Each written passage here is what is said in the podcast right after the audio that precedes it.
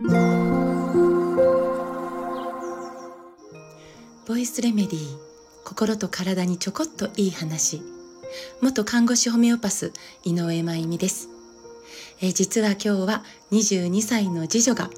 京都の二人旅をプレゼントしてくれました。実は私明日が誕生日なんです。これから飛行機で、えー、娘と京都に向かいます。なんかね嬉しいというか幸せというか。はい。なので今日明日は思いっきり次女との時間を楽しみたいと思っています。もうどこに行こうかどんな風に過ごそうか全く無計画ですがきっとね楽しいしかないと、えー、思っています。さてこの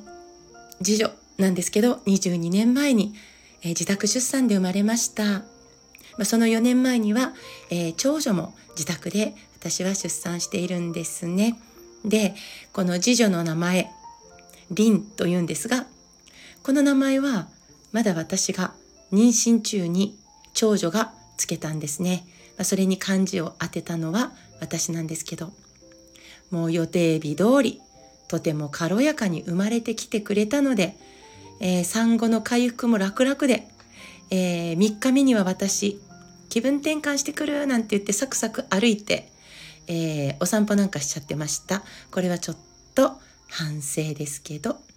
ね、えー、2歳になるまで、えー、リンはおっぱい成人で育ちました。一本のワクチンの接種もせずたまに風邪をひいてもすぐ回復して病院にお世話になったのは22年間で怪我をした時ぐらいでしょうか。まあ、何かあればすぐレメディで対応して、まあ、ありがたいことにすくすく育ってくれました。もう断るごとに手紙をくれる子で、まあ、それ全部取ってあるんですけどもし私に老後というものがあるなら大きな癒しになるだろうなと思います、えー、自分の考え自分軸を持って今もえー、凛らしくいろんなことにチャレンジしているその姿はその若さで、えー、それやれるんだみたいなもう私自身が羨ましいほどなんです。え長女とも、まあ、一体どうなってるのっていうぐらい仲良しでよく話してよく出かけてもうその姿を見ているだけで親としてはもう幸せでしかないなと思っているんですがこの次女と実は先日カフェで、えー、話したことがあるんです。それは何かというと、えー、私はね、えー、震災の年に2011年ね時間さえあればもう福島にずっとこう支援活動に向かっていたんですね。自分で決めて、えー、そうしてました。で選んだんですね自分がそれを。そして震災の翌年からは仲間たちと一緒にこの放射能被曝というものに対して、まあ、支えていく支え合うというか保養活動を立ち上げてでそこからずっと年2回継続開催をしてきてるんですね。えー、まあ、福島の方々を年に2回新潟にお呼びして、えー、まあ、保養活動をするということをやってきたんです。でこの年2回のその活動の間にもちょこちょこ福島には向かっていました。でね当時、えー、まだ娘は小学生、ね、私が福島に行く日、えー、子供のお休みの人も重なってるのに私はいない。ね、そしてこの保養活動の当日が結構参観日とか、まあ、2分の1成人式とかまあ、文化祭とかそんなものと重なっていて結局私言ってあげることができなかったというか私がまあそれを選んだんですけどこのものすごく可愛くてそして育ち盛りのね瞬間こう子供から少女になっていくこの瞬間瞬間の変化ねちょっと大人びていく瞬間みたいなこのかけがえのない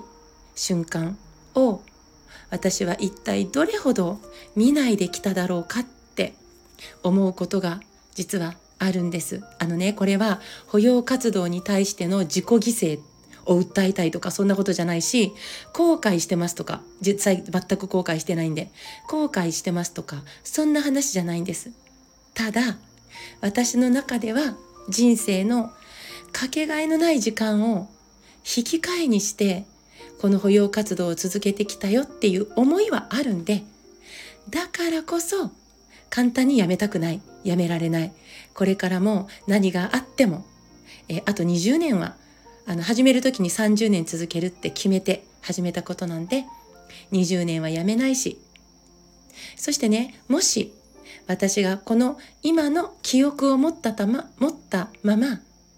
13年前の3月に戻れたら私はもう保養活動を選ばないだろうと思う。今回は子供たちとの時間を今回は選ば選ぶんだ。と、まあ、そんなことをね、まあ、リンに娘に話したんですカフェで。そしたらね、えー、次女が「ママもし私が記憶を残したまま13年前に戻るとしたらママに同じように保養活動をやってほしいしやらせたいよ。ママがこの活動をすることで娘としてリンが失ったものは何一つないよ。得たものの方が大きいんだよ。だからやってほしい。って言ってくれたんですね。もうね本当に本当に嬉しくて多分人生生きてきて一番嬉しかったと言ってもいいかなと思うぐらい嬉しくて。そしてこの言葉を出せる娘を誇らしく思ったんでした。なので、え、汚染水の海洋放出も始まりましたが下を向かずに前を向いて保養活動を続けていきます。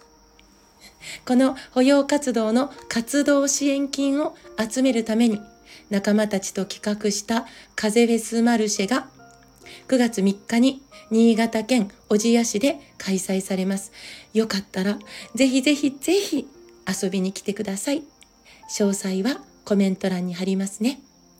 今日も最後まで聞いてくださってありがとうございます。また明日お会いしましょう。